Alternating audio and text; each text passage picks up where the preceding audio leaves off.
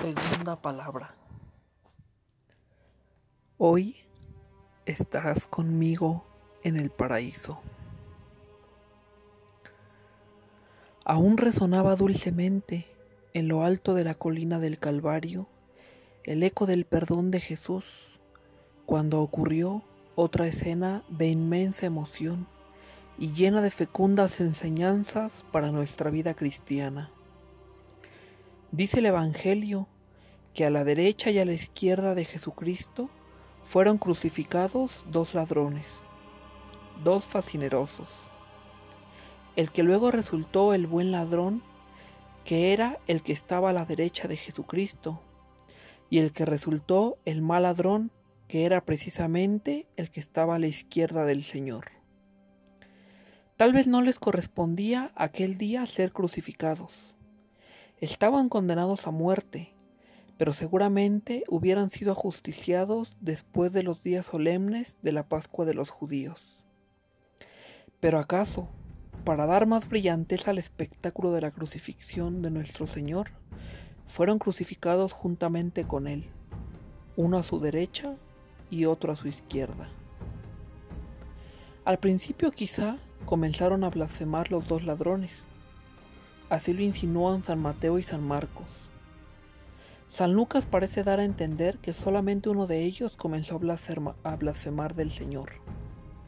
Sea de ello lo que fuere, al menos el ladrón que tenía a la izquierda comenzó a increpar a Jesucristo, repitiendo lo que estaba oyendo a los escribas y fariseos, a los jefes de la sinagoga. Si eres el Hijo de Dios, baja de la cruz, sálvate a ti mismo y sálvanos a nosotros, y entonces creeremos en ti. Jesucristo escuchó en silencio esas blasfemias. Estaba crucificado escasamente a dos metros de distancia. ¿Acaso dirigió una suave mirada, llena de amor y misericordia, hacia aquel desgraciado, volviendo la cabeza hacia la izquierda, y cayó?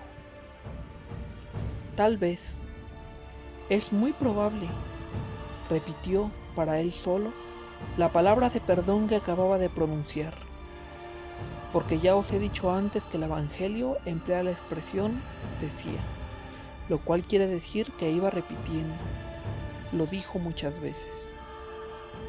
Y acaso una de las veces, levantando sus ojos al cielo, dijo, Padre, perdónale, porque no sabe lo que hace ni lo que dice.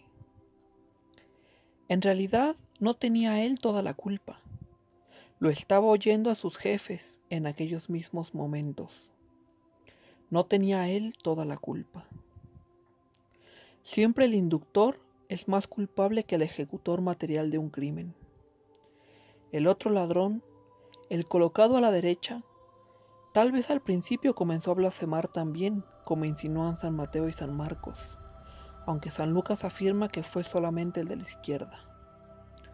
Lo cierto es que al contemplar el heroísmo sublime de nuestro Señor Jesucristo, al escuchar el eco dulcísimo de su palabra de amor y de perdón, al ver de qué manera recibía aquella tempestad de insultos y risotadas blasfemas, con aquella paz y aquella mansedumbre, y aquella humildad tan profunda, y sobre todo, bajo la influencia de la gracia de Dios, que se iba insinuando poco a poco en su corazón para irlo reblandeciendo, y en su inteligencia para iluminarla, se verificó en él una profunda transformación psicológica.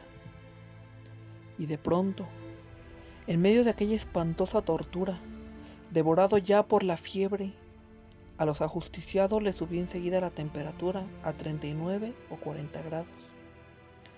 Haciendo un esfuerzo para volverse hacia su compañero y encontrándose con la mirada de Jesucristo en el centro, atravesó la cruz del Señor para poner sus ojos en su compañero y le dijo, ni siquiera a la hora de la muerte temes a Dios. Se siente apóstol y quiere conquistar el alma de su compañero. Quiere también que arrodille su alma ante Cristo. Ni siquiera a la hora de la muerte temes a Dios. Tú y yo estamos muy bien crucificados, porque hemos sido unos criminales, pero este que está en medio de los dos, nada malo ha hecho. Este es inocente. Confesión humilde de sus culpas. Se reconoce culpable. Tú y yo somos criminales. Estamos bien crucificados, pero este es inocente. Qué maravillas obra la gracia de Dios cuando cae de lleno sobre un corazón que no le pone obstáculos.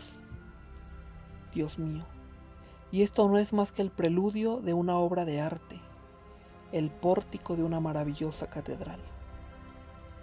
Vamos a penetrar en el santuario. Sigamos escuchando al buen ladrón. Acaba de hablar a su compañero. Ha querido enternecerle ha querido comunicarle sus propios pensamientos.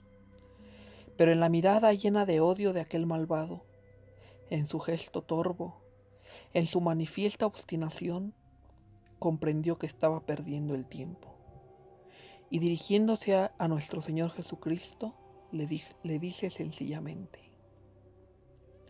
Señor,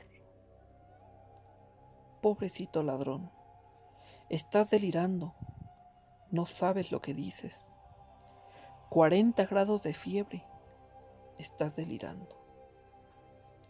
Señor, un ajusticiado desnudo, abandonado de todos, colgado de una cruz y escarnecido de la plebe y de los jefes. Pobrecito, estás delirando. No sabes lo que dices. Pero el ladrón continúa impertérrito. Acuérdate de mí. Qué soberana invocación, qué plegaria. Acuérdate de mí. No le pide un lugar en su reino, no le pide un trono, no cree merecerlo. Él sabe que no lo merece, es un criminal. Simplemente le dice, acuérdate de mí.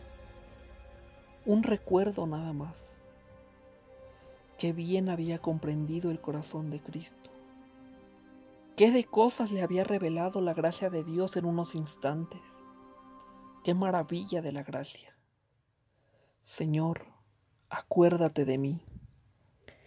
Imitando a los grandes santos, las disposiciones de las almas perfectísimas que nunca piden a Dios nada concreto, sino que cumplen ellas su divina voluntad.